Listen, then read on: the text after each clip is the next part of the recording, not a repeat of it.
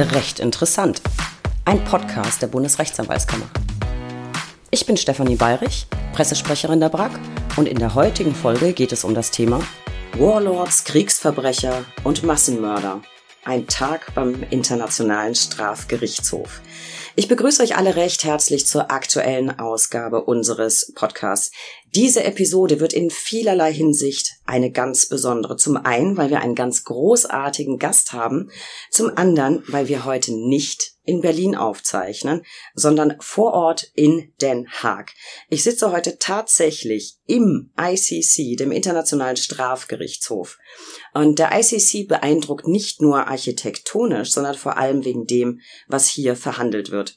Die Zuständigkeit dieses Gerichts umfasst vier Kernverbrechen des Völkerstrafrechts, nämlich Völkermord, Verbrechen gegen die Menschlichkeit, Verbrechen der Aggression und Kriegsverbrechen. Verbrechen, mit denen wir im Arbeitsalltag eher wenig zu tun haben. Bei meinem Gast liegen diese Sachverhalte jedoch beinahe täglich auf dem Tisch. Professor Dr. Bertram Schmidt ist seit 2015 Richter am Internationalen Strafgerichtshof und lässt mich einen Blick hinter die Türen dieser ehrwürdigen Einrichtung werfen.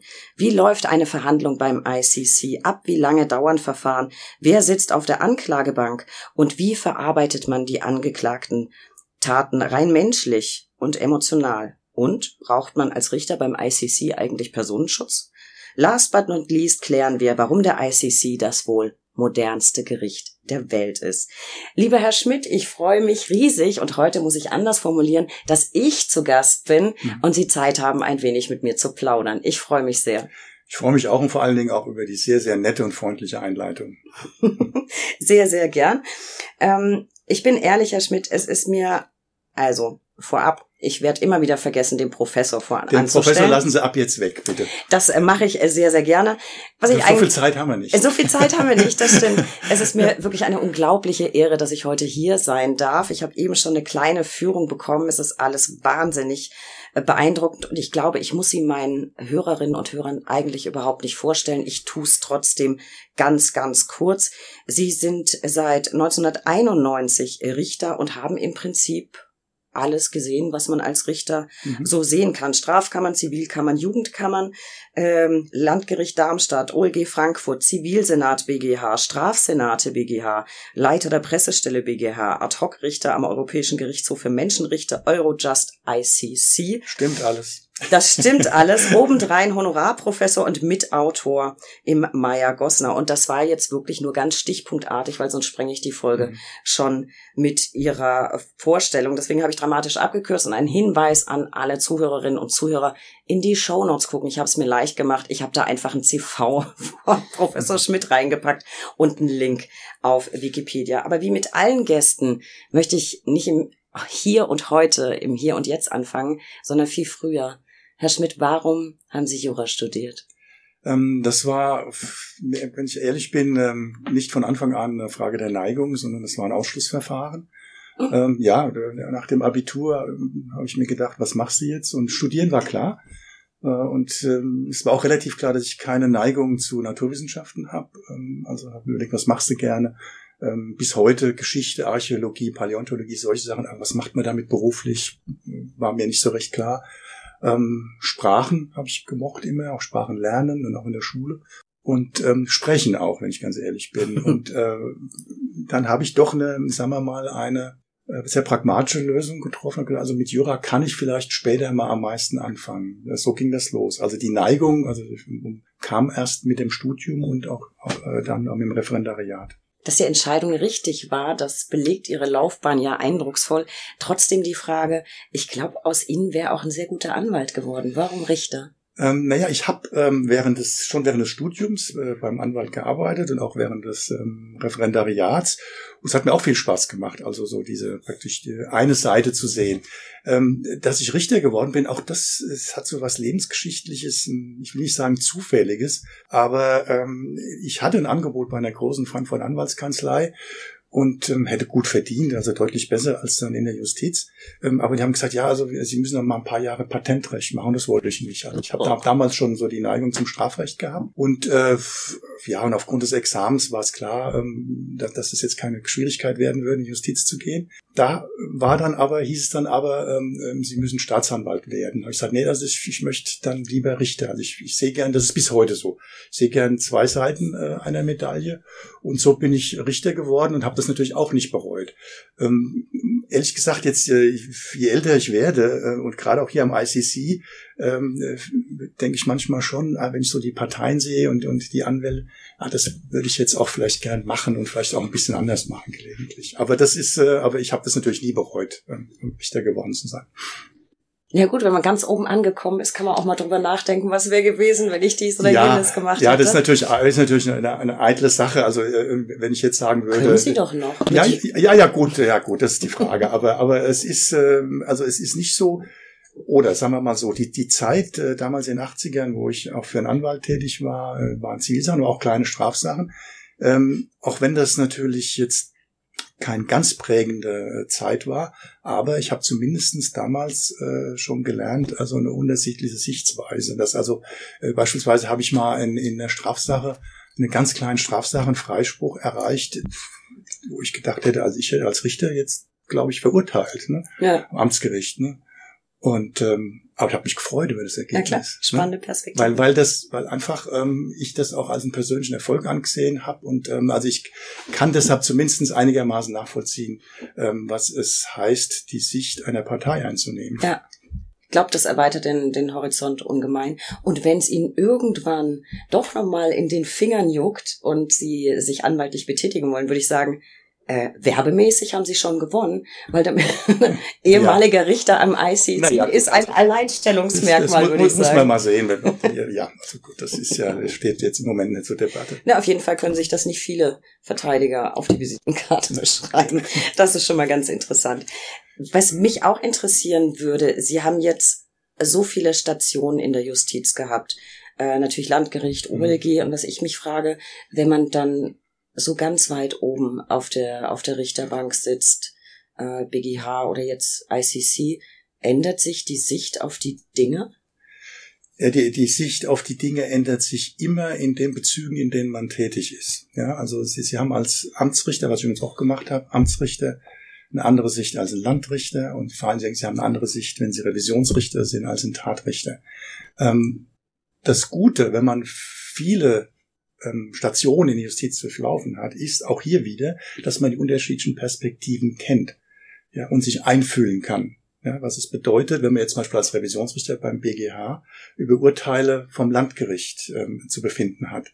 Also das, aber natürlich ändert sich die Perspektive ganz stark. Am stärksten hat sie sich geändert, als ich hierher gekommen bin weil, weil das auch einen systemischen Aspekt hat, weil ich also ähm, jetzt äh, hier bei unserem äh, Prozesssystem, da vielleicht vermute, werden wir noch drauf kommen, das ja doch auch ähm, durchaus äh, nicht unmaßgeblich vom Common Law, vom angelsächsischen Ideen geprägt ist, ähm, äh, weil ich da auch den deutschen Strafprozess seither durchaus in manchen Dingen anders sehe.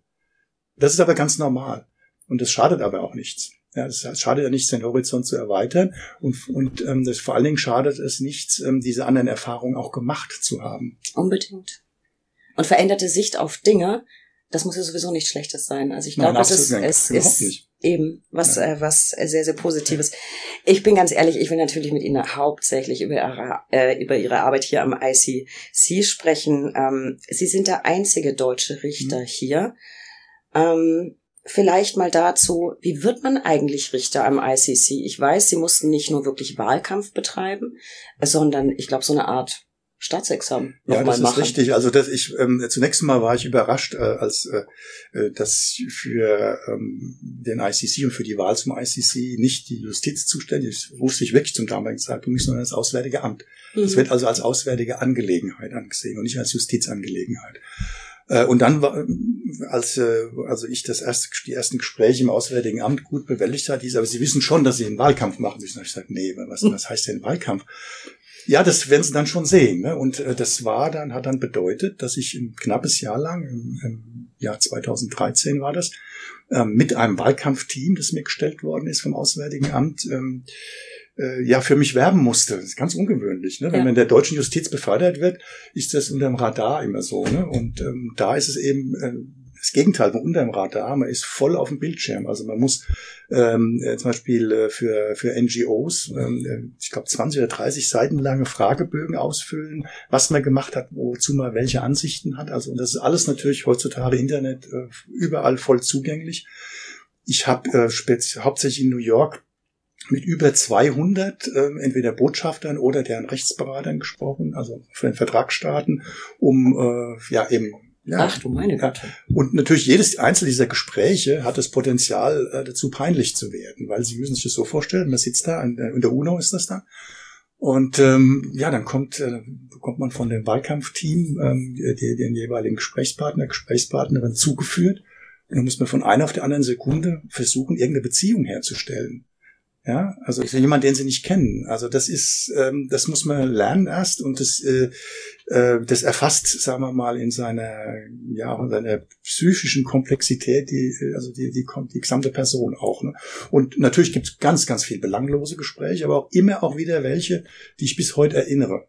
Also das, was, äh, was waren so die schrägsten Fragen, wenn Sie sagen dürfen? Die naja, nee, die schrägsten, also sagen wir mal, ich will was Positives, was Positives, was mich, was mich bewegt hat, ist äh, ähm, doch wie, wie, wie bei wie vielen, ähm, auch gerade kleinen Ländern, gerade aus, auch, auch aus Afrika, doch, äh, wenn man als Kandidat aus Deutschland kommt, jetzt war, was war das damals so 2013, doch eine positive Grundeinstellung da war. Das hat mich also, das, hat, mich, hat mich bewegt, ja, ja, hat mich positiv bewegt, ja.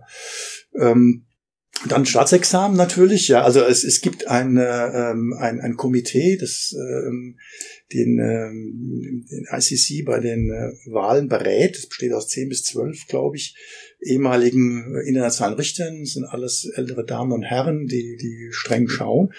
Und ähm, ja, die, die, die interviewen einem eine Stunde lang, auch an der UNO, und gucken, ob die Sprachkenntnisse okay sind. Und dann nachher schreiben sie ähm, einen Bericht äh, und, und ordnen ein, ob man, inwieweit man geeignet ist oder nicht.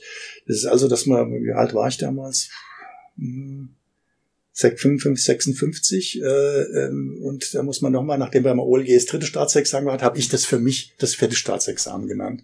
Das ist der Hintergrund. Da ist man nicht mehr so im Prüfungsmodus irgendwie. Ist man nicht mehr so im Prüfungsmodus, aber man lernt natürlich ganz schnell zu akzeptieren, dass es so ist, wie es ist. Ne? Also ist, man, ist. man, muss sich darauf einlassen und äh, und wie immer bei Wahlen ähm, hat man, das ist ein demokratischer Prozess, ähm, ähm hat man keine kein Anspruch drauf, gewählt ja, zu werden. Ne? Das ist richtig. Und dann, ähm, ich bin im sechsten Wahlgang gewählt worden und ähm, muss sagen, äh, dass ich danach also selbst das Gefühl hatte, also nach der Wahl, dass ich nicht ganz zurechnungsfähig bin, ohne was getrunken zu haben. Ne? Weil es einfach so, weil dann so eine Last von einem abfällt. Ja. Das kann man gar nicht, also es ist eine, eine unglaubliche, äh, eine unglaubliche emotionale äh, Involvierung auch und dann auch eine Belastung und die dann irgendwie in sich zusammensackt in dem Moment.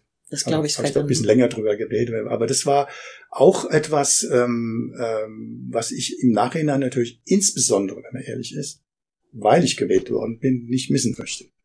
Ich glaube, ich würde anders drüber reden, wenn ich nicht gewählt Wenn es nicht geklappt hätte. Ja. ja, das ist ja meistens so, dass auch ein, ein schwieriges Erlebnis im Nachhinein, wenn es gut ausgeht, positiv äh, konnotiert ja. wird. Und ich habe das mit dem Wahlkampf tatsächlich auch überhaupt nicht gewusst. Man beschäftigt sich mhm. ehrlich gesagt auch als, ja. als Anwalt jetzt nicht so damit, wie wird man eigentlich Richter am ICC. Ich habe es in einem Artikel über sie gelesen.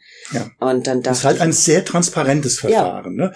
Einerseits. Andererseits weiß man natürlich nicht, warum man gewählt wird oder nicht. Also insofern ähm, auch wieder nicht transparent. Also ich würde so formulieren, das Verfahren als solches, also korrigiere ich mich ein bisschen, ähm, ist insofern natürlich ein bisschen intransparent, ähm, als man nicht weiß, was für Koalitionen da gebildet werden innerhalb der Vertragsstand.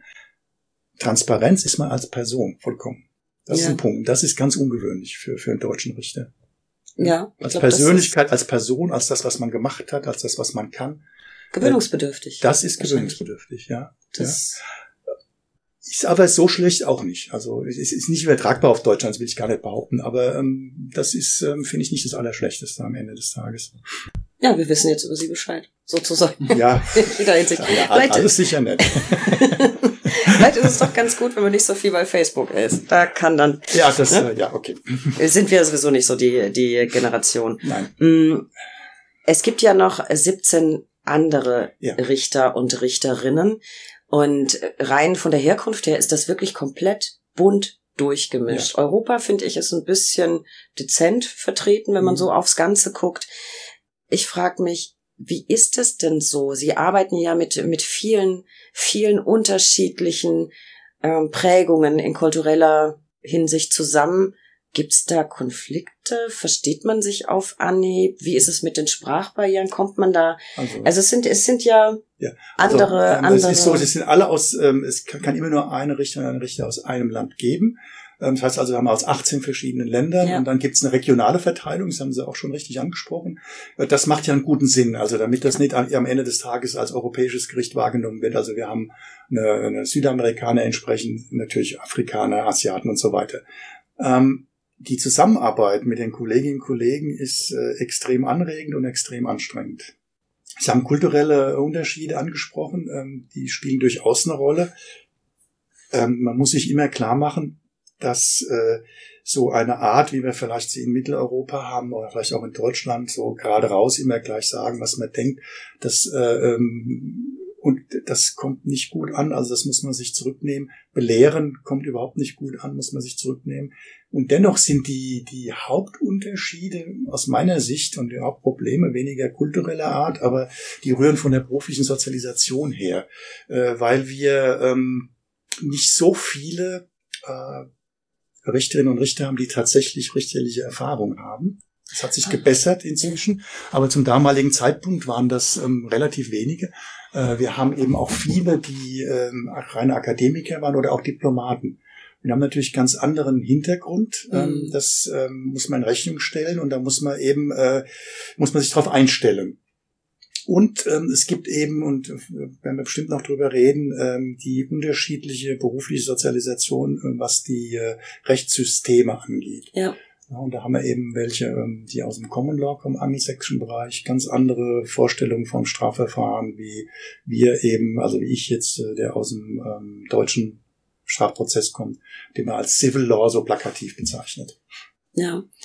Das zum Beispiel wusste ich auch nicht. Ich habe tatsächlich, ohne drüber nachzudenken, einfach gedacht, na klar, Richter gewesen sein ist zwingende Voraussetzung dafür, um auch hier am ICC ein Richteramt zu bekleiden. Ist, ist es nicht, ist es nicht. Also wir haben jetzt, ähm, wir haben jetzt doch deutlich mehr. Bei der letzten Wahl sind insbesondere einige sehr fähige Richterinnen gewählt worden, die äh, in England Richter waren, in, in Trinidad und Tobago, also alle möglichen, ja. in, in Afrika eine Kollegin ähm, aber es ist, es gibt immer noch eben, das ist aber auch so vorgesehen, weil, weil wir natürlich in erster Linie, so ist mein Verständnis, wir sind ein Strafgericht, ja, aber wir sind auch eine internationale Organisation. Ja. ja und, und deswegen ähm, hat man, ob man heute noch die Diplomaten, wenn man heute noch mal das Raumstatut machen, ob man die heute noch aufnehmen würde, weiß ich nicht. Ähm, aber immerhin, es ist so, und da muss man sich mit arrangieren und das ist, ja, das ist einfach eine Frage, wie man miteinander umgeht. Ja, Organisation war ein sehr, sehr gutes Stichwort. Die Gerichtsorganisation des ICC unterscheidet sich ja maßgeblich von uns bekannten Strafgerichten. Ja. Ich habe mir natürlich einiges angeguckt. Es gibt verschiedenste Verfahrensabteilungen. Es gibt eine eigene Anklagebehörde.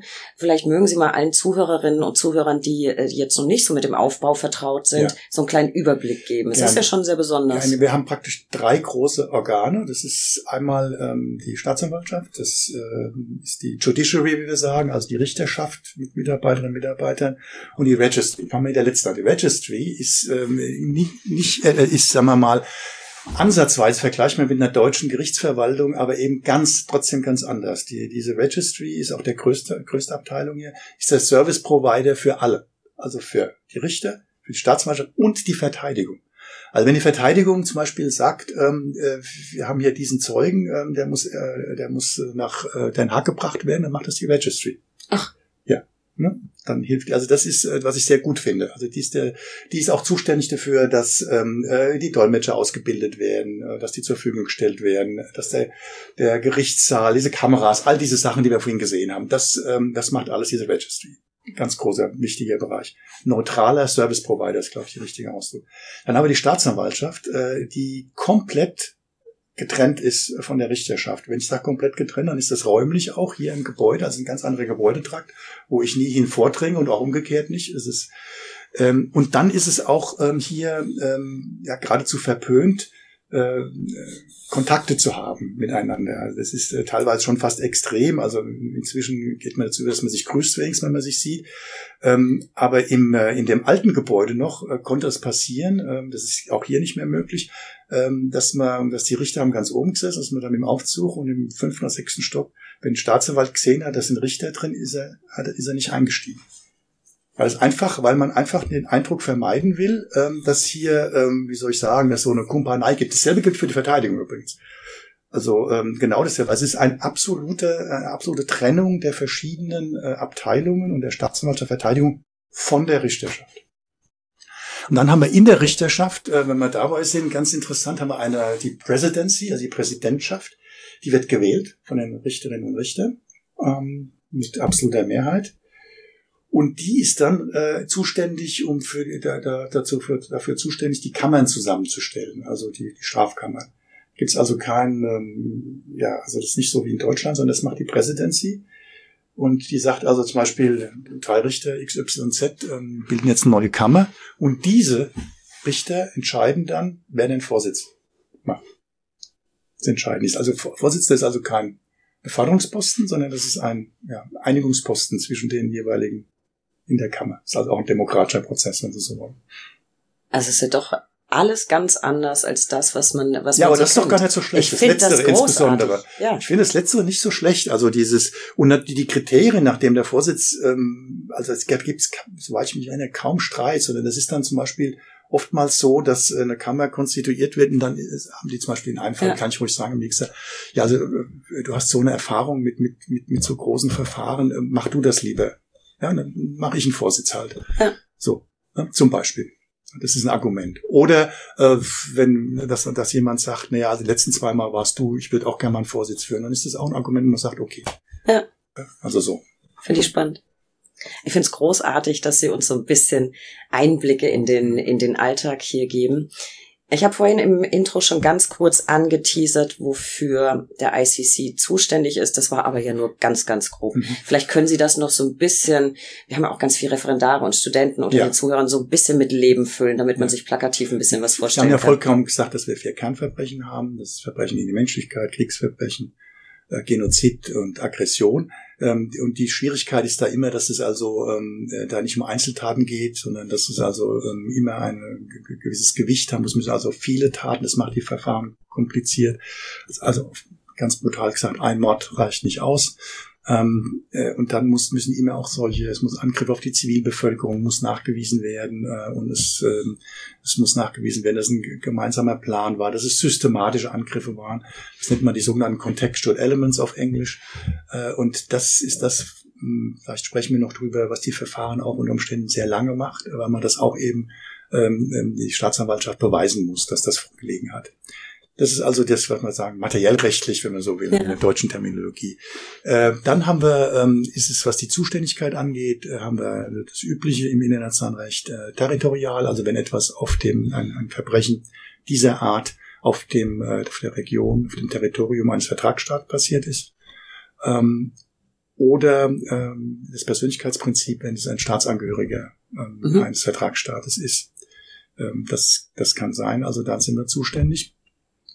Äh, Dann muss es auch eine, äh, einen sogenannten Auslöse, Auslösermechanismus geben. Da gibt's drei. Also wir können nicht einfach loslegen, wenn, wenn dieses gegeben ist. Entweder einer der Vertragsstaaten sagt, äh, macht mal, also es ist eine Überweisung durch den Vertragsstaat. Oder äh, der, äh, der UN-Sicherheitsrat tut das. Das ist immerhin zweimal passiert, im Fall Sudan, Libyen. Und in dem Fall hätten wir praktisch eine universelle Jurisdiktion. Dann, dann kommt es nicht darauf an, ob das auf dem Territorium vom Vertragsstaat nicht, nicht zwingend, also UN-Sicherheitsrat. Ähm, und das Dritte ist, und das war sehr umstritten, die Staatsanwaltschaft kann unter bestimmten Umständen auch von sich aus ermitteln. Und da hat man, weil man Angst hatte vor einer politisierten Staatsanwaltschaft, haben die, ähm, sagen wir mal, die, die äh, Gründer des Rom-Statutes haben die vorgesehen, dass in diesem Fall einer Genehmigung von Richtern einer Vorverfahrenskammer eingeholt werden muss. Und selbst dann sind wir nur subsidiär zuständig. Wir nennen das das Komplementaritätsprinzip, aber ein richtiger Ausdruck wäre Subsidiarität. Das heißt also, wir sind nur zuständig, wenn der betreffende Staat, um den es geht, das entweder nicht machen will, aus politischen Gründen, oder nicht machen kann, weil so das Justizsystem zusammengebrochen ist. Wir haben nicht ewig Zeit, also das war jetzt kurz äh, und dann, dann dürfen wir irgendwann loslegen. Ne? ja, das ein kurzer Überblick reicht ja für einen Einstieg. Alles andere kann man. ICC hat übrigens eine großartige Homepage, die verlinke ich auch in den Show Notes. Da ist auch wahnsinnig viel an, an Informationen bereitgestellt. Da kommen wir auch gleich nochmal dazu. Jetzt haben Sie uns kurz einen Überblick gegeben, wer quasi ein Verfahren nicht initiieren, aber dazu führen kann, dass ein, ein Verfahren initiiert wird. Und Sie sprachen von Vertragsstaaten. Wer kann denn eigentlich angeklagt werden? Also da gibt's ähm, angeklagt werden kann im Prinzip jeder, also selbst äh, Staatsoberhäupter. Es gibt da äh, Artikel 27, es gibt da keine Immunität insoweit. Ähm, wer dann konkret angeklagt wird, das ist äh, ein, ein Ermessen der Staatsanwaltschaft im Prinzip. Und die haben da so eine Policy, also so, eine interne Politik. Äh, ja, das ist deren Sache. Ähm, generell kann man, glaube ich, sagen, ähm, jetzt keine auf der, keine auf die, die bei einem irgendwelchen Hierarchie auf, auf der unteren Ebene anzusiedeln wären, sondern eher weiter oben. Aber ob man jetzt die, die mittlere Ebene um um zunächst mal anklagt, um dann unter Umständen ähm, später an, an andere ranzukommen oder nicht, das ist Sache der Staatsanwaltschaft. Da haben wir Richter nichts mit zu tun was ich jetzt unbedingt den, den Lauschern da draußen noch näher bringen möchte. Ich hatte ja den großen, das große Vergnügen, heute mir Gerichtssaal 1 war ne, den, den mhm. Gerichtssaal Nummer 1 anschauen zu dürfen. Ich war sehr, sehr beeindruckt und ich bitte um Verständnis, man darf hier leider keine Fotos machen, sonst hätte ich euch natürlich welche mitgebracht.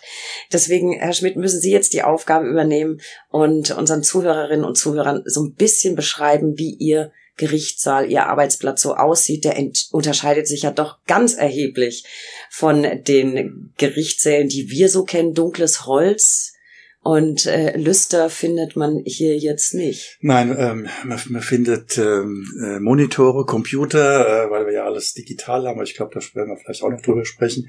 Äh, das also im Wesentlichen sieht er sehr technisiert aus. Er ist vor allen Dingen unglaublich groß. Ähm, auch wenn ich das mit Deutschland vergleiche, mit dem Schwurgerichtssaal damals in Darmstadt, der schon groß war, aber ich glaube, das ist das drei- oder vierfache noch.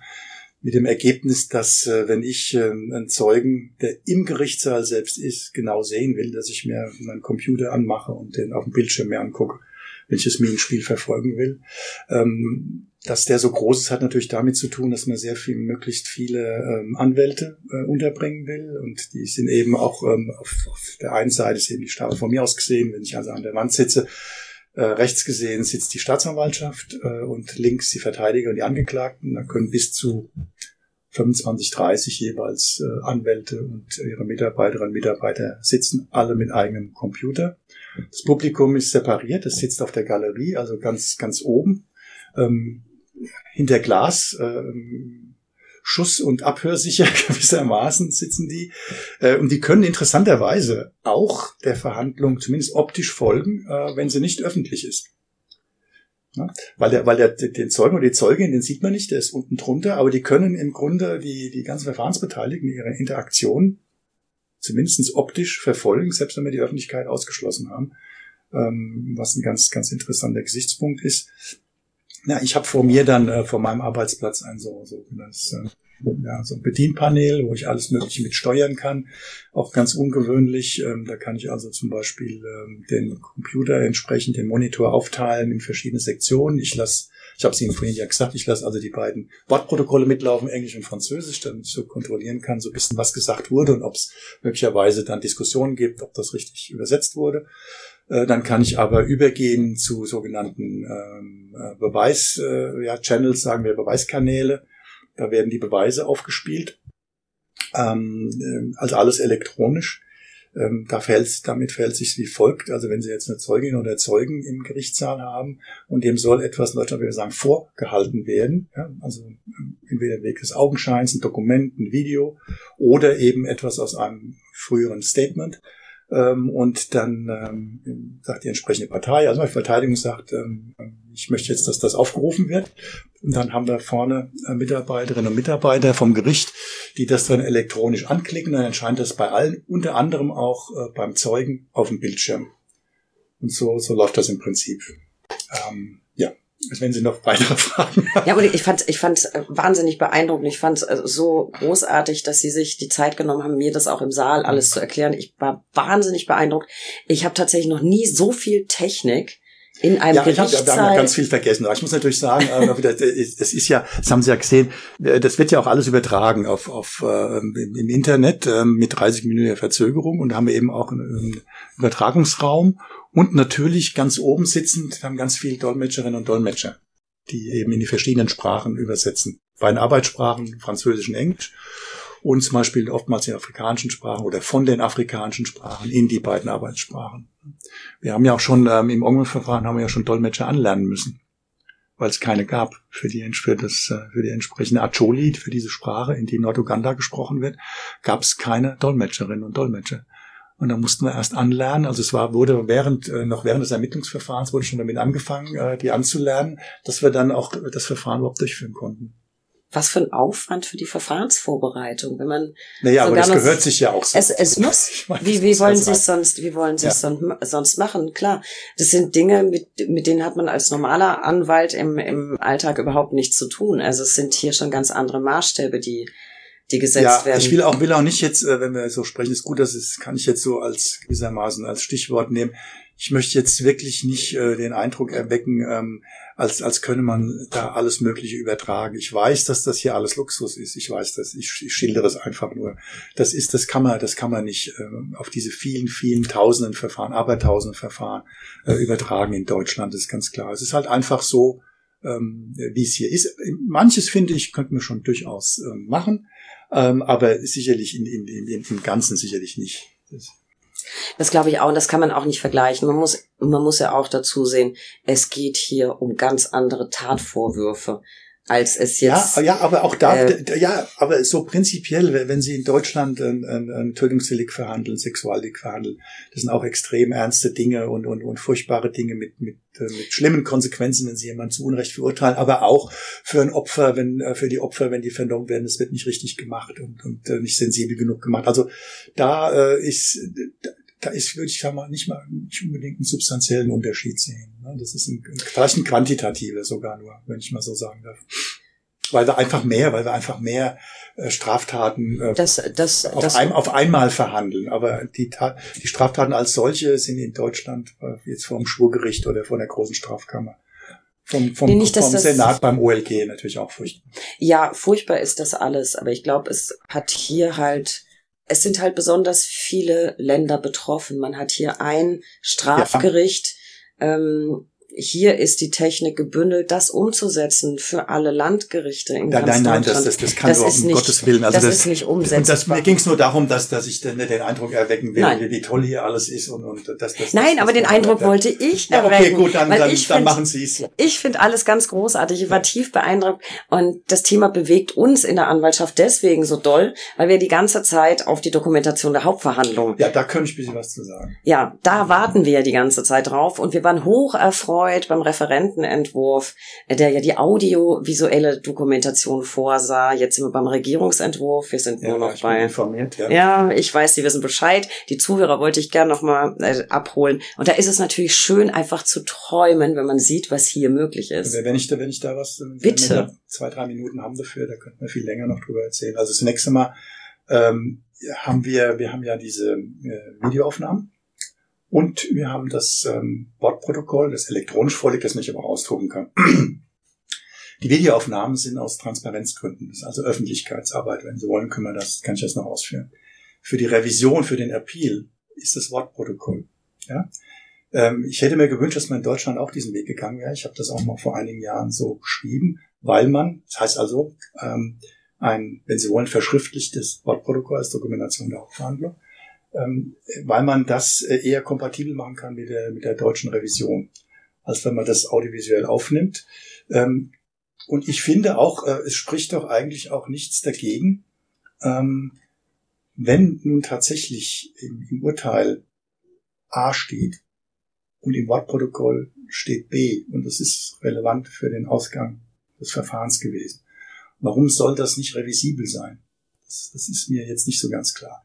Was ich verstehe, ist, dass man, ähm, das jetzt gerade auch ähm, ähm, von Richterseite, man, man Angst hat, äh, dass man so in die weichen Themen reinkommt. Ähm, der Tatrichter hat die Aussage so und so interpretiert und jetzt kommt der Revisionsrichter und interpretiert sie anders. Aber das wiederum ist etwas, ähm, was äh, beim Revisionsgericht, beim BGH einfach, dass man da Grundsätze erarbeitet, dass man das, dass man dann eben sagt, das macht man nicht. Im Prinzip ist eine, eine, ein, jetzt, rede ich ein bisschen viel, vielleicht ist ein solches Wortprotokoll von einer gesamten Hauptverhandlung wie so eine Gesamturkunde, ja, und wir haben ja auch heute schon den Fall, dass wenn, wenn Urkunden verlesen werden, im, ähm, dann ist das über 261 zu rügen, wenn im, im Urteil was ganz anderes steht als in der Urkunde. Tatsache ist, dass ein Wortprotokoll ein unglaubliches ähm, Hilfsmittel ist, ähm, ähm, positives Hilfsmittel ist, gegen das es überhaupt nichts Negatives einzuwenden gibt. Also für meine Vorbereitung auf die Verhandlung, für Vorhalte in der Hauptverhandlung, also dieses was in Deutschland so quälend ich teilweise empfunden habe als mhm. Vorsitzender. Ähm, Herr Zeuge, Sie haben doch damals, Sie haben doch vor drei Tagen das und das gesagt. Und dann, dann springt der Staatsanwalt auf und sagt, nee, das hat er ganz anders gesagt. Genau. Ja. Und, und, und hier wird eben, hier, hier, hier wird dann sofort gesagt, Herr Zeuge, Sie haben, ich zitiere, aus dem äh, Wortprotokoll vom so und so viel, so und so viel Seite sowieso, Linie sowieso. Das kann nicht passieren. Und natürlich dann, also ich, ich versuche es wirklich zusammenzufassen, sonst zerrede ich mich hier. Äh, und am Ende natürlich für die Beweiswürdigung. Es ist ja von ungeheurem Vorteil.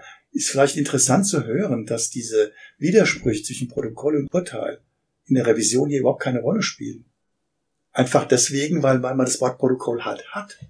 Und ja. natürlich weiß, ich schreibe jetzt nichts ins Urteil, was anderes rein, was ein Zeuge oder Zeugen gesagt haben soll, als im Wortprotokoll steht. Also ich will damit, sonst könnten wir allein darüber eine Stunde machen. Also ja, aber ich finde, ich finde das wahnsinnig interessant, ähm, ihre Perspektive als, als Richter, der eben viel Erfahrung mit digitalem Arbeiten hat und mit Dokumentation mal zu hören.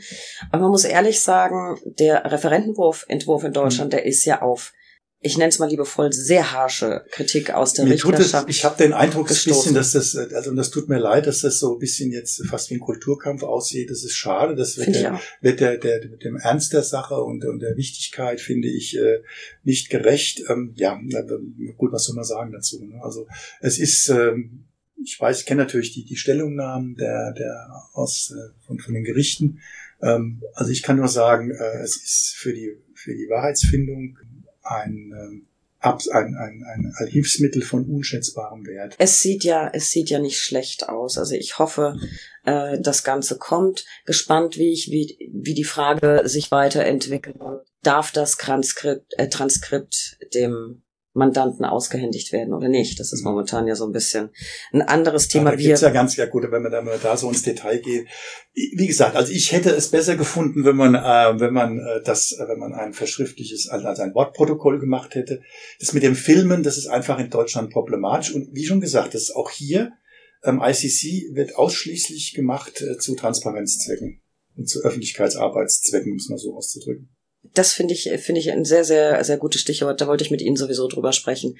Die Öffentlichkeitsarbeit des ICC, die ist geprägt von absoluter Transparenz. So nehme ich das wahr, gerade im Vergleich zu, zu äh, deutschen Gerichten. Es wird irrsinnig viel an Informationen auf die Homepage eingestellt. Ich kann mir die, die Hearings ja sogar zeitversetzt online angucken. Es wird. Sie können sich ja die Wortprotokolle angucken. Ich also kann nicht die, nur der, etwa der Angeklagte, sondern Sie können sich ich angucken. Kann die Wortprotokolle. Es sei denn, es ist natürlich ein Ausschuss der Öffentlichkeit, was das ist natürlich. Versteht sich von selbst. Aber das heißt, ich kann wirklich aktiv als interessierter Bürger verfolgen, was hier passiert. Ähm, warum ist das so? Warum diese Transparenz auf an allen Fronten. Ich finde es großartig. Ich würde mir das bei ja, uns der auch Grund, wünschen. Der Grund liegt darin, dass wir noch ein sehr, dass wir, das liegt in zweierlei. Wir sind immer noch ein sehr junges Gericht, das ähm, also ähm, gewissermaßen auch für sich werben muss. Aber der Hauptgrund ist natürlich der, dass wir Sachverhalte verhandeln, die sich viele tausend Kilometer entfernt hier abgespielt haben. In einem anderen Kulturkreis, vor, vor bestimmten äh, historischen, soziokulturellen Hintergrund der äh, nicht eben der ist äh, wie in Holland oder in, in Mitteleuropa.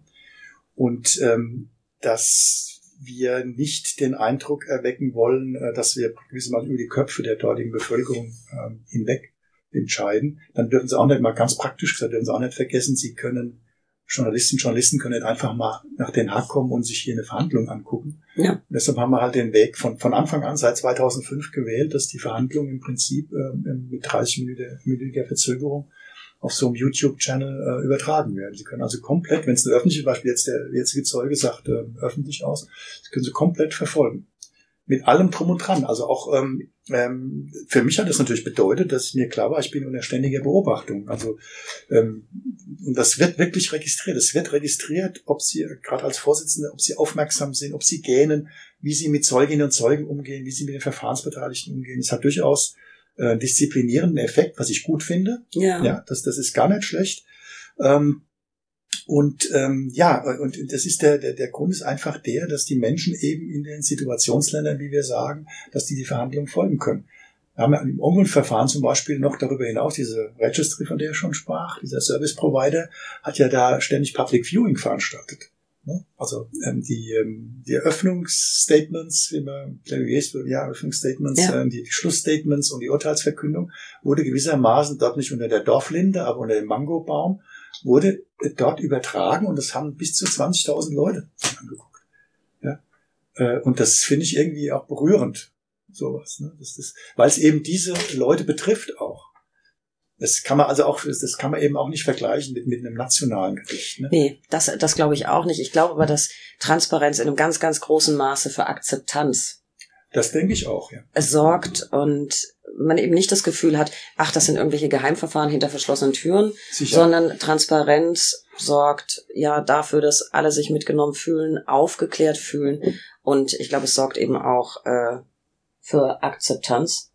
Herr Schmidt, ich finde es sehr großartig, dass jeder, der interessiert ist, sich das Ganze online angucken kann. Was ich mich jetzt frage, Transparenz, ich will jetzt nicht sagen totale Transparenz, aber extrem viel Transparenz hier bei Ihnen am ICC.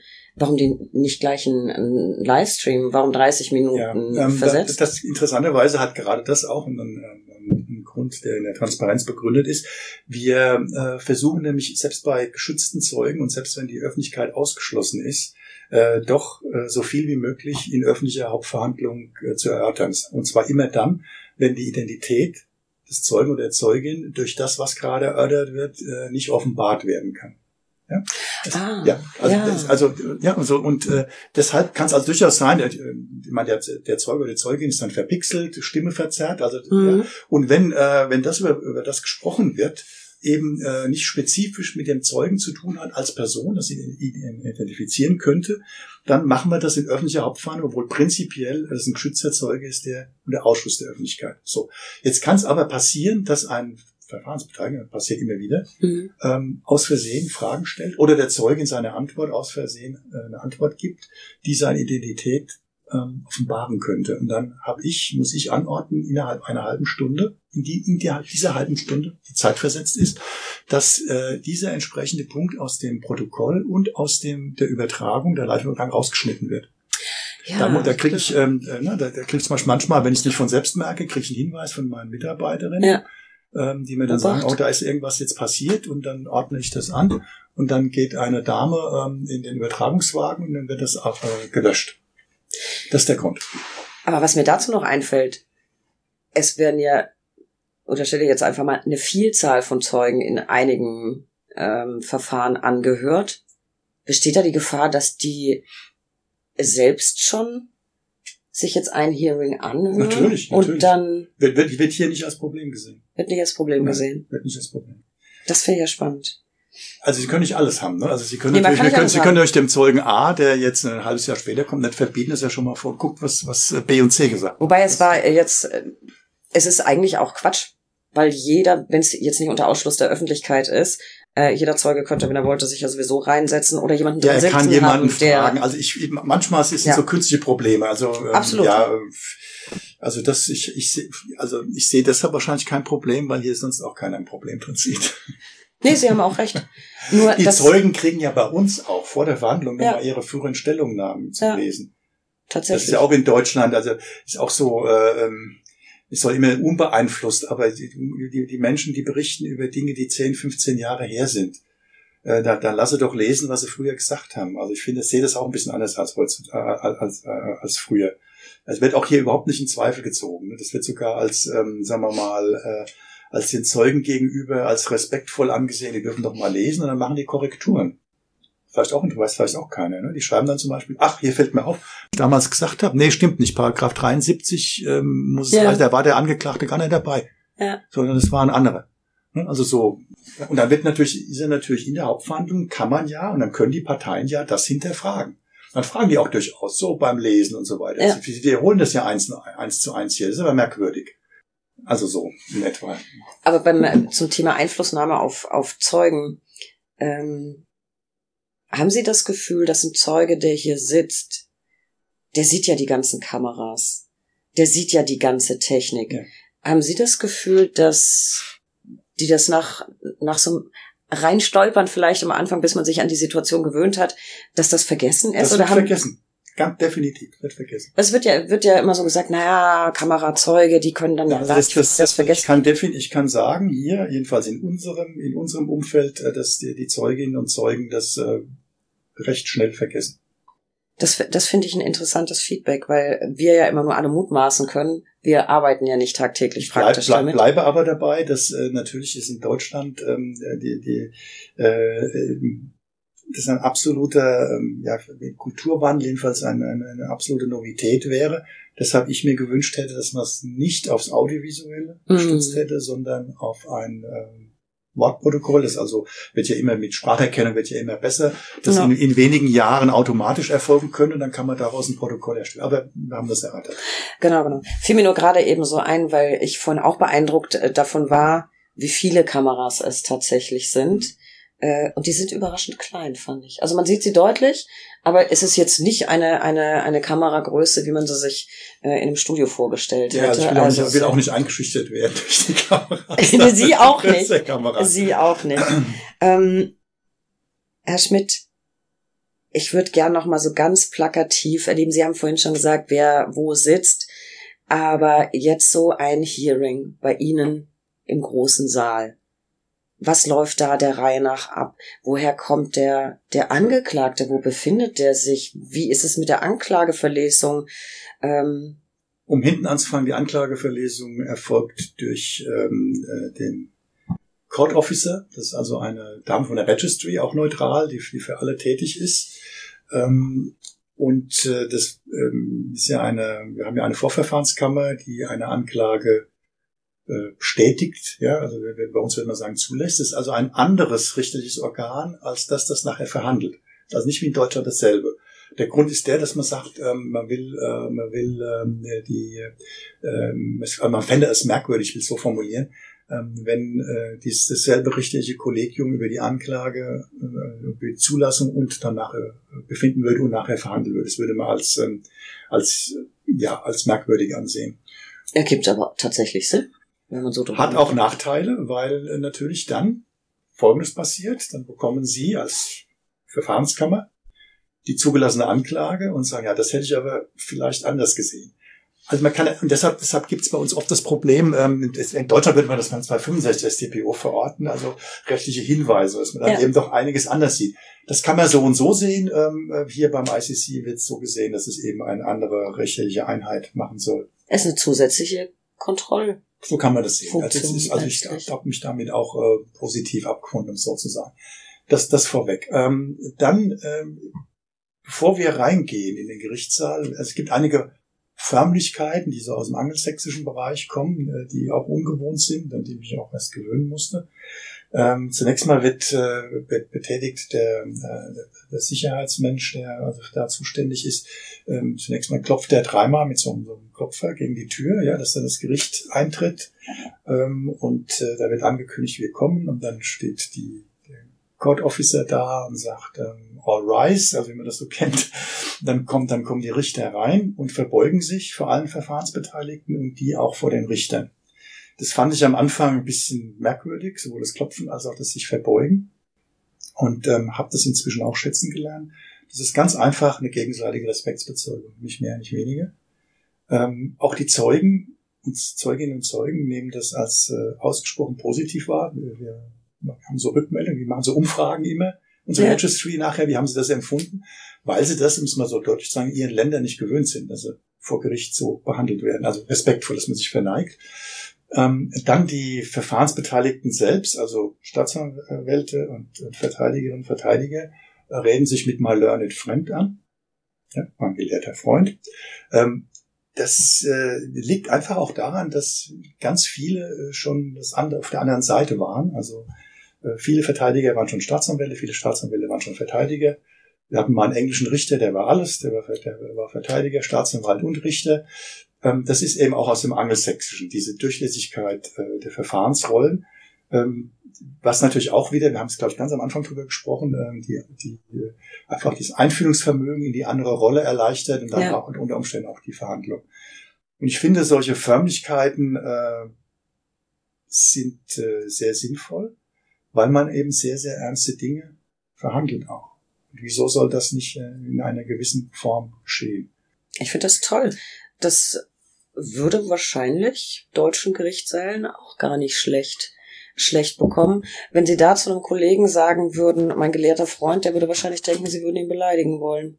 Ja, es ist schade ein bisschen. Ne? Also ich meine, auch das System ist in ich Deutschland finde, ganz anders, aber ich, ich fände das, ich finde das wirklich, ich konstatiere nur, dass es äh, ähm, durchaus gut ist, wenn man eben als Staatsanwalt auch mal Verteidiger gewesen ist, wenn man als Verteidiger ja. auch mal Staatsanwalt mehr nicht, nicht mehr, nicht weniger es ist ein sehr schönes Zeichen des Respekts und auch ich finde das in, in unseren Gerichtssälen eigentlich auch ganz schön, bisschen, bisschen mehr Respekt, wobei es ja nicht respektlos zugeht, aber gelegentlich hat man mal äh, einen Kollegen da oder einen Richter, wo man sich wünschen würde, ach komm, wir sind doch alle, wir sind doch alle gelehrte Freunde. ähm, das, das gefällt mir sehr, sehr gut. Ähm, Sie hatten vorhin schon gesagt, ähm, auf Englisch kann verhandelt werden, auf Französisch, es wird gedolmetscht. Wer entscheidet denn Englisch, Französisch? Machen, das, machen Sie das dann? Also die, die konkrete Arbeitssprache für einen Fall entscheidet der Vorsitzende. Also ich.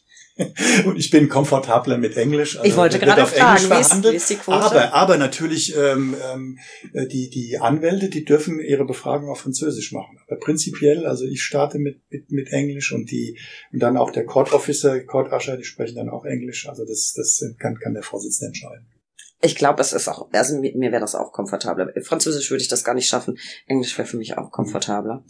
Genau, und jetzt möchte ich natürlich gerne noch wissen, äh, wo ist denn der Angeklagte oder die, meistens ist es ja wahrscheinlich ein Angeklagter. Ja, ja, ja. Ähm, der Angeklagte oder die Angeklagten, die sitzen äh, von mir aus gesehen links ähm, an der Wand mit, mit Sicherheitsbeamten neben ihnen und davor ihre Verteidiger. Und die Kommunikation erfolgt so, äh, wenn sie gewünscht wird, dann, dann sagt die Verteidigung oder Verteidiger, can I have a minute with my client? Und dann sage ich natürlich. Dann besprechen die das. Und es gibt ja auch einen Besprechungsraum hinten, ähm, wo und, die sich besprechen können. Und wo, von wo kommt der her? Betritt er dann ganz normal mit seinem Anwalt das Gerichtsraum? Ähm, das habe ich noch nie gesehen, weil, weil wenn wir reinkommen, sind alle schon drin. Aber ähm, wir haben uns ja den Saal angeguckt. Die kommen dann hinten durch den Eingang auf der Seite kommen die rein also ich weiß, es ist ja ein, ein kleines Labyrinth in diesem Haus. Ich glaube, wir würden uns alleine, hätten mein Aufnahmeleiter und ich uns heute hier furchtbar äh, äh, verlaufen. Gibt es denn tatsächlich auch Fälle, in denen der Angeklagte nicht mit seinem Anwalt erscheint, sondern aus der Haft hergebracht wird? Ja, die werden, werden immer aus der Haft hergebracht. Ne? Also wir, wir haben hier äh, praktisch eine eigene Haftanstalt, zwei Kilometer von hier. Da werden die morgens im, im, im, im gepanzerten Fahrzeug werden die hergebracht und äh, die sind immer mit und die Anwälte sind immer schon da. Sind immer mit ihren Anwälten zusammen. Das sind ja, ich habe es ja, glaube ich, angedeutet, das sind ja immer ganz große Verteidigungsteams, genau. die ja ganz anders aufgebaut sind als in Deutschland. Also das heißt, es gibt keinen Fall, in dem jemand zum Beispiel auf Kaution, das kommt bei Ihnen nicht ähm, vor. Das ist jetzt, ich hatte noch keinen solchen Fall. Nee. Wir sind tatsächlich auf dem Weg zu Ihnen auch an einer an der Haftanstalt vorbeigefahren, glaube ich. Es kann sein, wenn das Scheveningen war, dann war, dann war das das, ja. Mhm. Ja, die liegt ja dann ganz schön. Hat man wahrscheinlich, äh, hat man wahrscheinlich nicht viel von, würde ich mal meinen. Nein, Aber theoretisch, die Lage ist sehr schön. Die ist ja auch äh, hier naja, vom. Die Menschen sind halt in Haft dann. Die sind in Haft. Ja. Ja. Naja. Ausblick ist halt vielleicht im Zweifel auch was wert. Ich weiß es nicht. Ähm, ich würde gerne noch ein bisschen was wissen zu den Beweisaufnahmen. Sie haben schon gesagt, was technisch mhm. möglich ist, wie Sie sich Dinge ja. angucken können. Was ich mir überhaupt nicht vorstellen kann. Sie haben Verfahren, da geht es um Massenmord, äh, um Kriegsverbrechen ich kann mir überhaupt nicht vorstellen, wie so eine Beweisaufnahme abläuft. Ja. Ich weiß, wie sie es technisch machen, aber nein, das nein, muss doch eine Vielzahl. Ja, also äh, es ist so, dass wir zunächst einmal ähm, die, Beweispräsentation durch die Parteien geschieht, also durch die Staatsanwaltschaft und die Verteidigung. Die Staatsanwaltschaft muss gewissermaßen in Vorlage treten, weil sie ja die Beweislast, das ist wie im Zivilrecht, ne, weil wir eben das aus dem Common Law mhm. übernommen haben, ähm, hat die Beweislast. Und ähm, Äh, es gibt keine Aufklärungspflicht des Gerichts und es gibt kein Beweisantragsrecht. Das hat enorme Konsequenzen. Das hat vor allen Dingen die Konsequenz, dass die Verantwortung Anwälte, mhm. sowohl der Staatsanwaltschaft natürlich, um ihren Fall zu beweisen, als auch der Verteidigung, viel größer ist als in einem Civil Law System wie in Deutschland, wo es eine Aufklärungspflicht des Gerichts gibt. Ähm, das heißt, ähm, äh, dass die, auch dass die Verteidigung immer nur im Team arbeitet. Die haben ihre eigenen Investigator, also ihre Matulas gewissermaßen, wenn man diese, diese Serie noch kennt. Ich habe es geliebt, ja, Matula. Ja, ja, also die haben äh, und die fördern unter Umständen ganz ganz erstaunliche Dinge zutage. Die sind also in den Situationsländern ermitteln dort und ähm, ähm, und das ist auch, wird auch nicht, nicht etwa verpönt, sondern im Gegenteil, das, wird erwartet, dass das gemacht wird. Ne? Und dann braucht jedes, dann braucht jedes Team, Staatsanwaltschaft und Verteidigung, brauchen einen Case Manager. Das ist derjenige, der, und jetzt kommen wir eigentlich zum Kern Ihrer Frage, der versucht mit dem, mit dem ähm, Wust an Beweismitteln ähm, den Überblick zu behalten, also über die, die, die, äh, sagen wir mal, über das Internet, äh, über die, die, die, die elektronische Akte den Überblick hat. Im Regelfall erfolgt, was in der Hauptverhandlung geschieht, äh, da, da vernehmen wir Zeuginnen und Zeugen die, die von den Parteien, also Staatsanwaltschaft und Verteidigung benannt sind. Und ganz viele Dokumente werden denen, das habe ich ja erklärt vorhin, werden denen auf dem Bildschirm vorgelegt. Es gibt aber natürlich noch viel mehr Dokumente. Es gibt abgehörte Telefonate und so weiter. Und die werden ähm, über eine, das nennen wir sogenannte Bar Table Motion, das ist jetzt, muss jetzt nicht zu technisch machen, das entspricht etwa dem prozessualen Äquivalent vom 249.2 StPO, werden die einfach vorgelegt. Das heißt also, die Staatsanwaltschaft sagt zum Beispiel, diese 10.000 Telefonat und so weiter ähm, legen wir als Beweismittel vor. Die Verteidigung kann Einwände dagegen erheben. Dann entscheiden wir, Richter, drüber, ähm, ob das reinkommt oder nicht. Und es wird dann davon ausgegangen, wenn wir es reinlassen, dass wir es auch lesen. 10.000. Ja, ähm, jetzt kann ich das nicht alles allein lesen. Mhm. Ähm, die, wie man da rein praktisch arbeitet, ist, dass die Partei, das gilt für die Staatsanwalt wie für die Verteidigung, die ja genau das Gleiche machen kann, dass die sagen, ja, alle von diesen ähm, ist so und so, ist, ist das und das ist von Relevanz, von besonderer Relevanz. Das wird sich angucken. Ich habe natürlich auch einen Mitarbeiter, einen Mitarbeiterstab. Ich muss das ja nicht alleine machen. Ich kriege das auch aufbereitet nach, nach, mein, nach meinen Direktiven. Also ich habe jetzt im, im jetzigen Verfahren noch so acht Leute, ne, die, die, die da mir zuarbeiten. Ne? Das ist ähm, anders geht das nicht. Und, und, in Deutschland natürlich so, so, so ein großes Terrorismusverfahren. Das ist, das ist kein prinzipieller Unterschied. Nur, dass da, glaube ich, nicht so viele Mitarbeiter und Mitarbeiter gibt. Also es ist schon wir haben auch hier ist das ein Luxus. Aber Sie müssen die schon auch entsprechend anleiten und denen sagen, worauf es ankommt. Das muss ich schon wissen. Darüber muss ich mir einen Überblick verschaffen. Ja, aber ich glaube, anders geht's einfach nicht, weil ich habe mir, wie, wie kann man sich mit all dem befassen? Also wir haben das tatsächlich, es gibt manchmal auch in, in hm, familienrechtlichen Verfahren, habe ich tatsächlich von Kolleginnen und Kollegen auch schon gehört, da werden dann mal eben 800 WhatsApp vorgelegt, den muss man es sich ist auch ja nicht, Es ist ja, man darf natürlich nicht, Aber man muss natürlich, man muss sich natürlich klar machen, wenn man eine gewisse Routine hat und das jetzt schon Jahrzehnte macht, ähm, es ist einem relativ schnell klar, dass nicht alles wichtig ist. Genau. Ähm, und wir verlangen, das ist auch was, äh, eine Besonderheit hier, wir verlangen von den Parteien, also speziell von der Staatsanwaltschaft, dass die am Ende auch nochmal sagt, das ist das, was für uns hauptsächlich wesentlich ist. Es sind immer noch, können immer noch ganz viele sein, mit, mit Fußnoten und so weiter. Dann müssen die extra, wie so ein Abschluss ja, ja. Nach, nach der Beweisaufnahme einen Abschlussbericht machen, so 100, 150 Seiten. Und das ist natürlich das, äh, nicht, das will ich sagen, das Entscheidende, weil wir auch natürlich aus eigenem, aus eigenem Antrieb sagen können, wir finden aber das und das noch wichtig, logischerweise.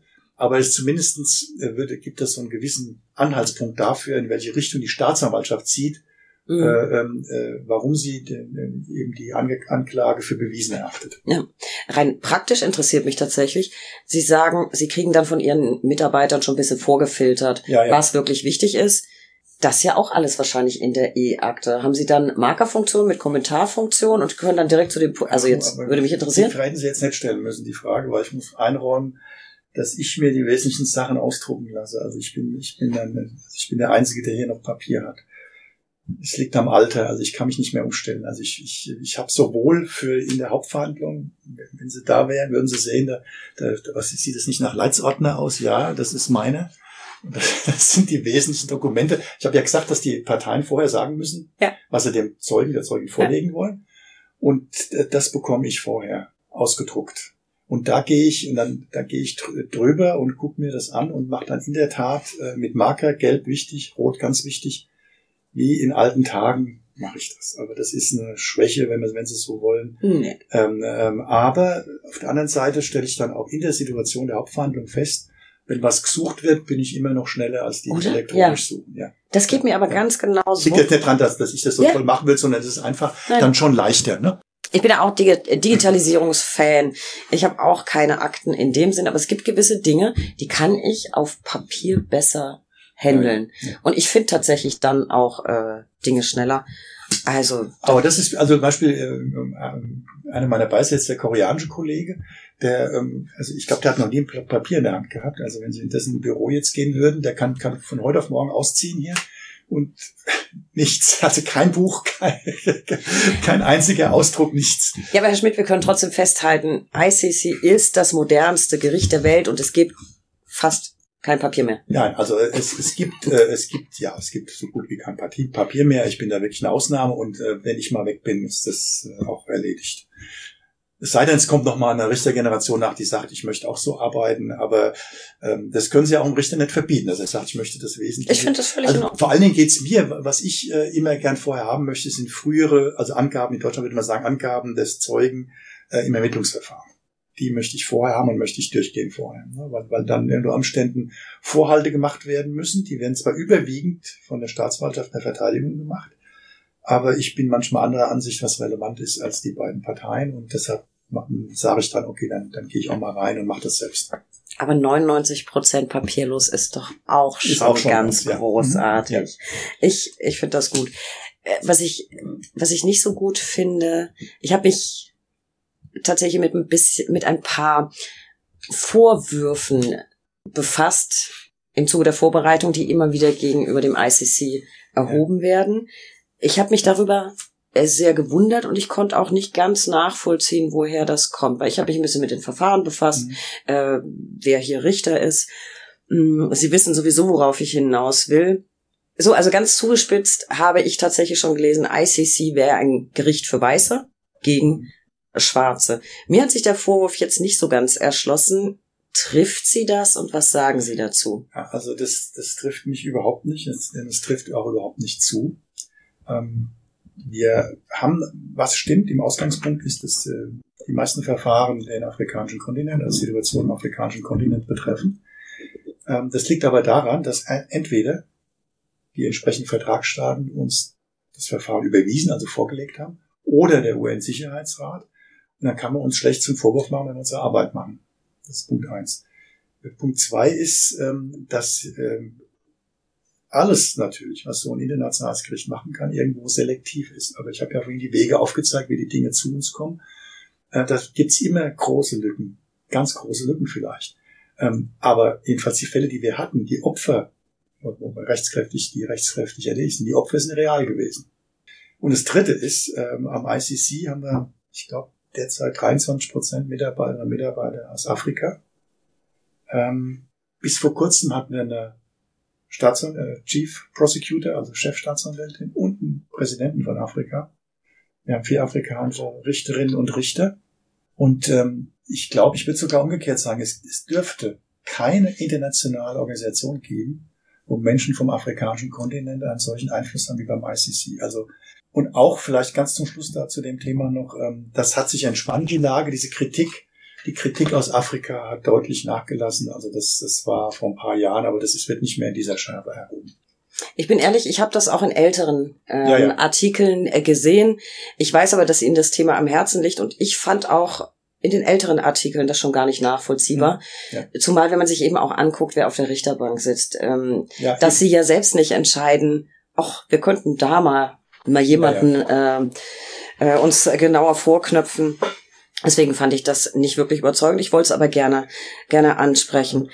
Was ich auch ansprechen möchte, wir haben uns ja schon ein paar Mal getroffen. Ich konnte sie schon vor einer ganzen Weile kennenlernen. Ich finde, sie sind ein, so wirken sie auf mich, wahnsinnig positiver Mensch. Und ich frage mich, wie schafft man das, sich das zu bewahren, wenn man auf dem Tisch hat, was sie auf dem Tisch haben. Man muss ehrlich sagen, es sind Verfahren, in denen geht es um unfassbare Grausamkeiten. Sie müssen in der, ja, in der Beweiserhebung sehr, sehr tief einsteigen, sehen vieles, hören vieles. Wie gehen Sie mental und emotional damit ja, um? Ja, ähm, das ist eine, eine, schwierige Frage. Ich will zunächst mal, ich will so mal anfangen.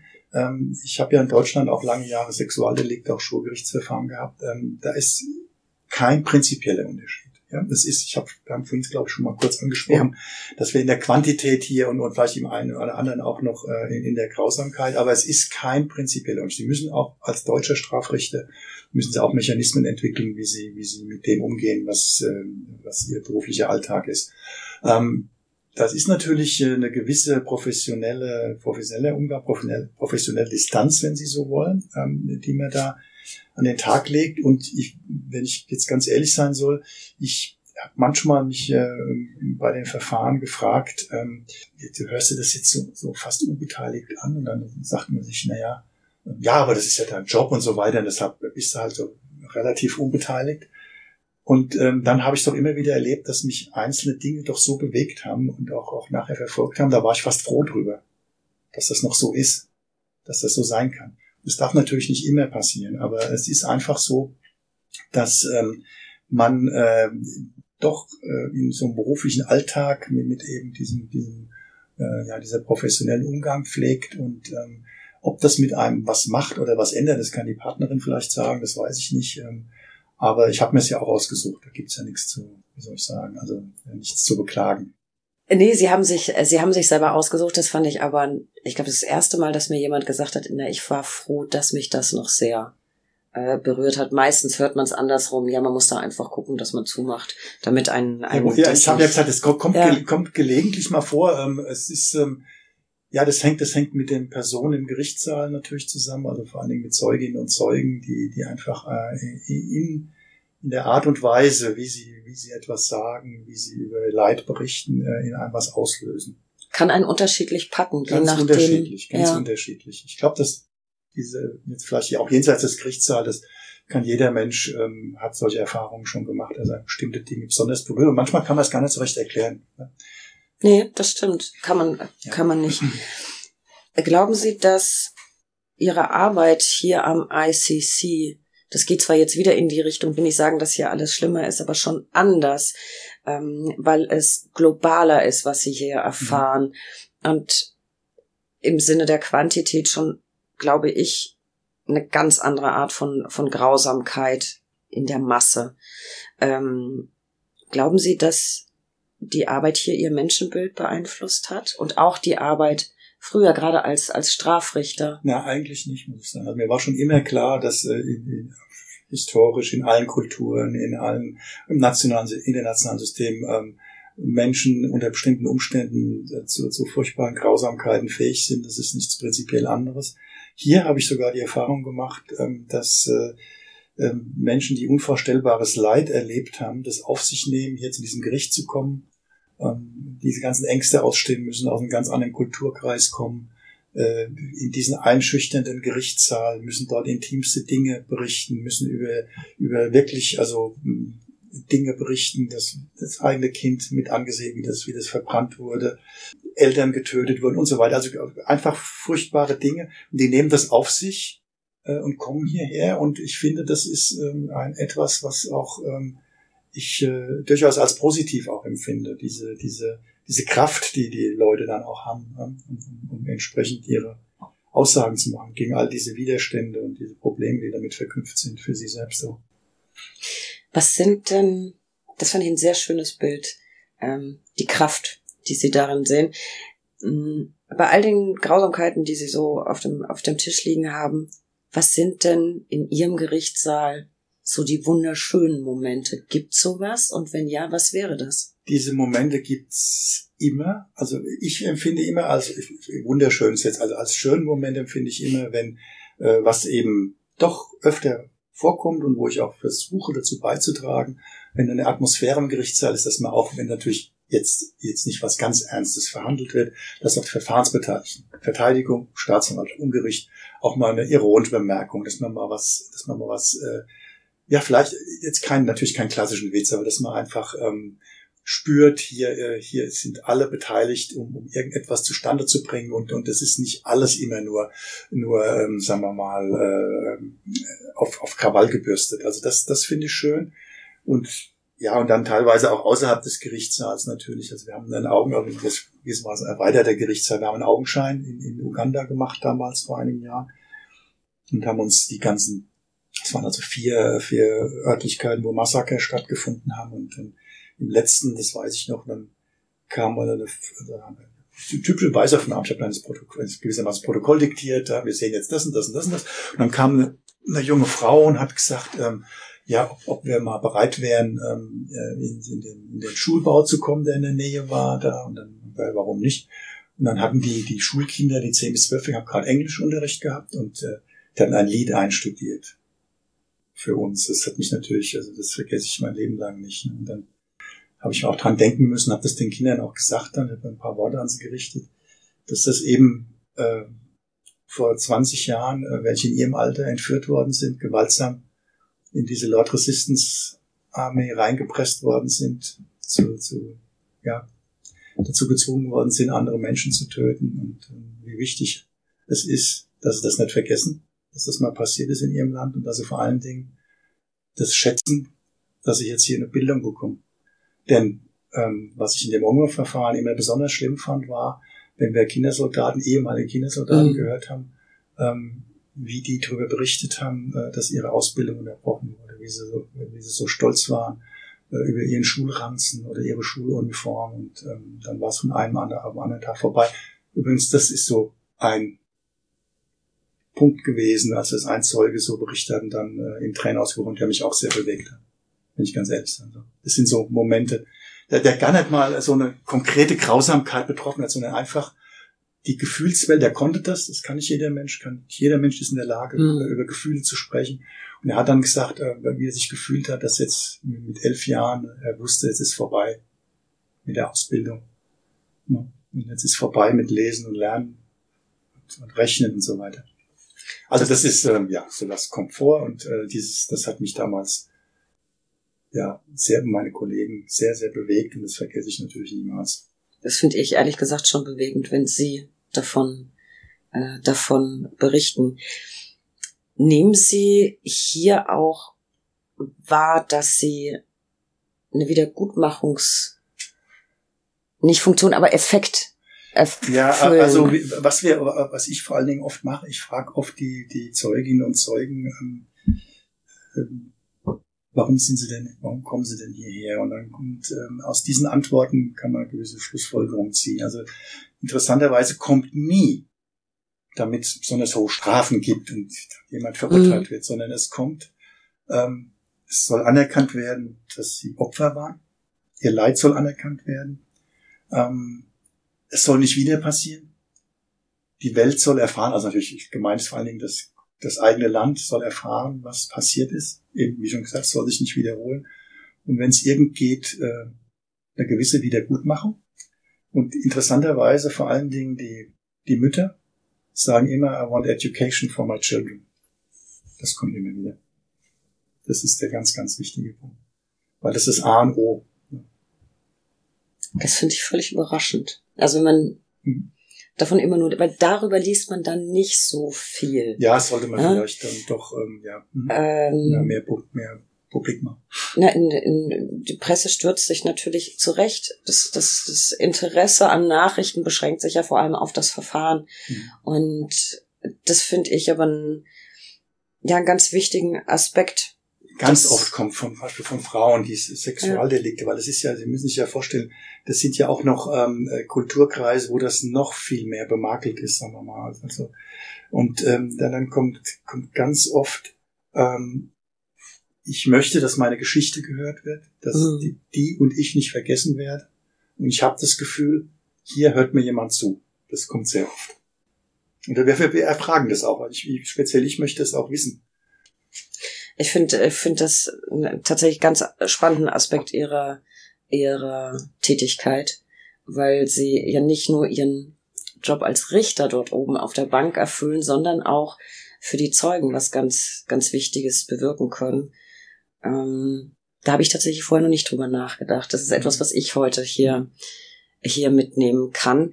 Ich fürchte, Herr Schmidt, wir haben uns äh, total verplaudert und eigentlich hätte ja, ich noch ganz. Das, das ist so, so Quaber. Äh, Gerade jetzt finde ich, geht so ein bisschen, das sind so meine Themen, ähm, so ein bisschen ans, ans Eingemachte. Da gibt es so viele Dinge, die wir besprechen könnten. Ich hoffe sehr, dass wir vielleicht mal einen, einen Teil zwei irgendwann in, in Berlin äh, aufzeichnen können. Es gibt aber eine Sache, die nehme ich heute mit und die möchte ich euch jetzt noch weitergeben, äh, liebe Lauscher. Ich stand tatsächlich, ich saß nicht auf dem Stuhl von Professor Schmidt, aber ich stand dahinter und es ist ein, ein beeindruckendes Gefühl, in diesem Saal zu stehen. Ähm, hat mich, das, das hat mich tatsächlich heute bewegt und ich verrate euch noch eine Kleinigkeit. Professor Schmidt hat ein ultimativen Knopf. Also er hat ganz viele Knöpfe in seinem Arbeitsbereich und er hat einen Override-Knopf. Den hätte ich total gern irgendwann mal in, in Aktion quasi gedrückt. Mhm. Gerne. Äh, steht mir natürlich nicht zu. Herr Schmidt, er erzählen Sie doch vielleicht noch, was ist der Override-Knopf und haben Sie ihn schon mal benutzt? Ähm, der Override-Knopf ähm, ist, hat nur der Vorsitzende. Ähm, damit kann ich alle anderen Mikrofone stillstellen, außer meinem. Ähm, und ähm, das ist eben wie so ein Ordnungsruf. Ähm, es hat, das hat einen guten Sinn. Das hat, jetzt nichts mit Machtausübung zu tun, sondern Sie müssen ja, ich habe ja vorhin gesagt, wir haben das Wortprotokoll und da ist eine absolute Disziplin im Sprechen angesagt. Aber da eben, wie in jedem Strafgerichtssaal auf der Welt, bei uns ernste Dinge verhandelt werden, eine große Spannung bei den Parteien, Verteidigung, Staatsanwaltschaft ist, springt manchmal einer auf und, will reinreden und dann, dann ist das Wortprotokoll ähm, nicht mehr verwertbar am Ende und dann kann ich Override machen. Ganz selten. Ich habe es schon benutzt, ganz, ganz selten. Vielleicht, vielleicht in all den Jahren vier, fünf Mal.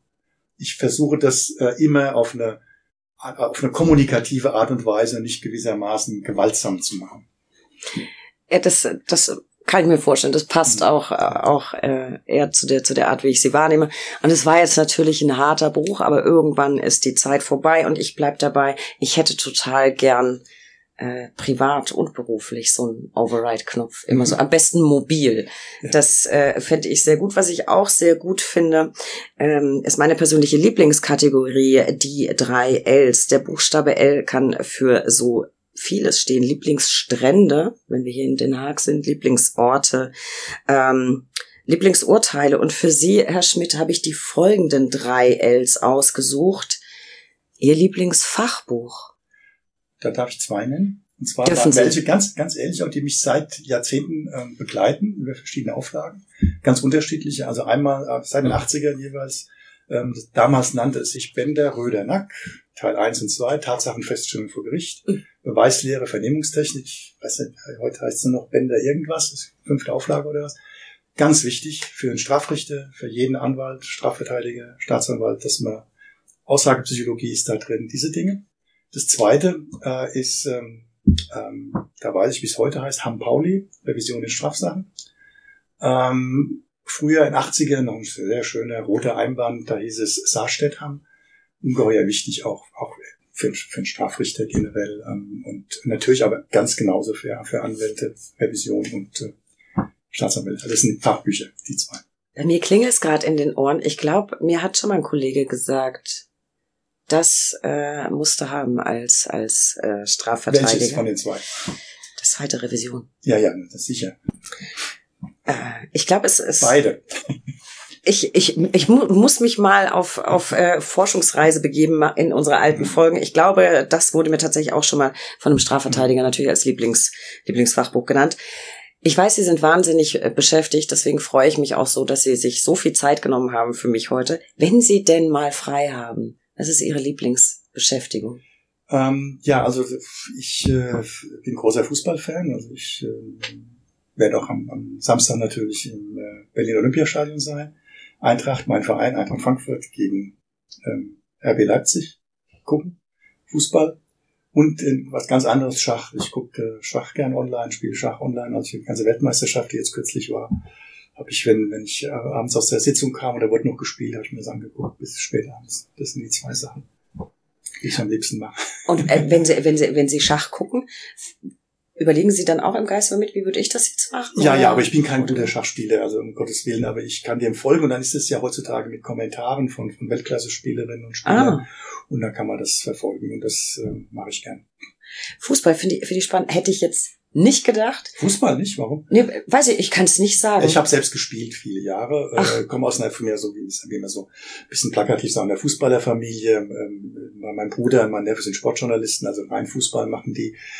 Und ähm, ich war jetzt kein super guter Fußballspieler, bin heute noch äh, Anhänger und, und guck, äh, guck Champions League immer natürlich und Bundesliga sowas. Ich kann Ihnen nicht sagen, warum. Nur so ein, ich hätte jetzt gedacht, Regatta. Überhaupt sowas gar nichts. Wasser. Das ist alles äh, äh, nee? too fancy, würde man auf Englisch sagen. Too fancy. Ich, ich finde es gut, dass Sie eben dazu gesagt haben, was denn im Stadion gewesen wäre, weil ich hätte jetzt automatisch angenommen, vielleicht ein Konzert.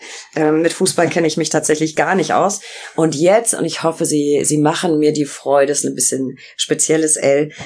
Haben Sie eine Lieblingspanne? Ist Ihnen mal was Lustiges, Nettes passiert vor Gericht? Jetzt, also ich will am Ende keinen schlechten Eindruck von mir erwecken, deshalb ähm, wähle ich was, was so ein bisschen ambivalent ist. Also wenn wir noch zwei Minuten Zeit haben. Natürlich. Einer der ersten, es war genau gesagt der allererste Zeuge hier im ICC, ähm, wo ich Vorsitzender war.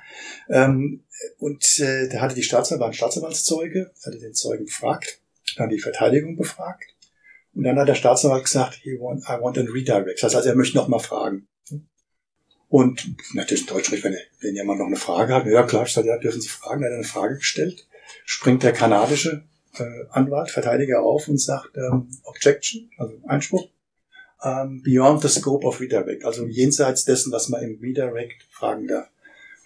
Und ähm, dann habe ich so, ich habe überhaupt nicht gewusst, wovon der redet.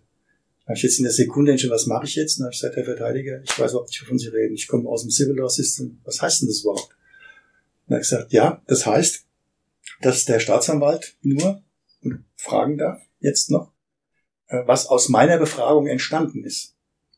Also er darf nicht einfach mit irgendwas ganz Neuem, was er vergessen hat, kommen. Und dann habe ich den Staatsanwalt gefragt, stimmt die Definition? Ich gesagt, ja. Und ich gesagt, dann ähm, gebe ich der, dem Einspruch statt. Ähm, das ist natürlich jetzt, äh, macht man als Richter nicht dass man sagt, man weiß es gerade nicht. Viele Jahre später habe ich erfahren, dass sowohl der Staatsanwalt als auch der Verteidiger das nicht etwa als Schwäche, sondern als Stärke empfunden haben. Also jetzt komme ich eigentlich noch ganz gut weg bei der Geschichte. Ist also ist eigentlich eigentlich gar keine so richtige Panne am Ende des Tages. Also nee, wollte ich auch. War jetzt ein bisschen eitel das Ende, sagen wir mal so. Nee, das würde ich jetzt nicht sagen, aber eine, eine richtige Panne, äh, glaube ich, ist das nicht. Und welchem Juristen und Anwalt, Richter ist es nicht schon mal passiert, dass man auf Anhieb irgendwas nicht gewusst hat? Na, ich habe halt gerade, ich habe gerade, mhm. Entschuldigung, ich weiß überhaupt nicht, wovon Sie reden. Jetzt, also das müssten Sie mir jetzt nochmal erklären. Also, liebe Lauscher da draußen, wir kriegen heute vor dem ICC keine gerissene Robe oder lautstark in der Vernehmung umgeworfene Flasche oder ähnliches. Ja, wir, da sind schon so Sachen vorgekommen, aber die, die möchte ich nicht. Das, das müssen Sie auch nicht. Wir geben uns damit zufrieden, dass wir zum Ende gelernt haben, dass Sie doch ein bisschen menschlich sind. Das ist doch, das, ist doch, doch gut. Naja, es ist ein, ein hohes, hohes Amt, mit dem man nicht jeden Tag Berührungspunkte hat.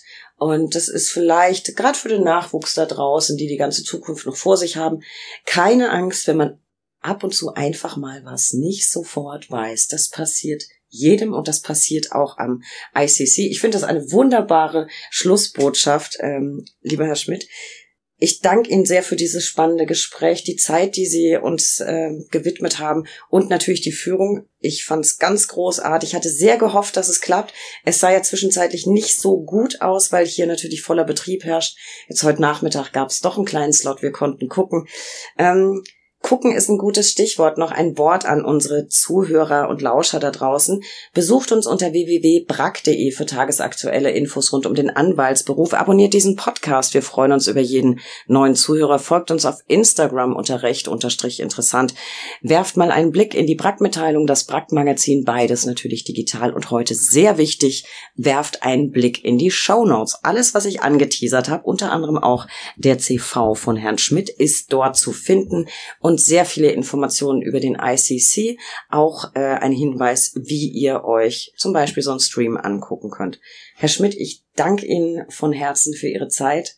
Es war ein tolles Gespräch und Sie können, also Sie können sich darauf verlassen. Ich nagel Sie drauf fest. Also mhm. irgendwann eine Fortsetzung in Berlin. Ich würde mich sehr freuen und das war heute ein, ein Besuch, den ich lange in Erinnerung behalten werde. Vielen Dank. Ja, ich danke Ihnen beiden auch sehr und ähm, es hat mir Spaß gemacht und ähm, ja, bisschen verplaudert, aber gut, passiert. Das liegt danke. in der Natur der Sache.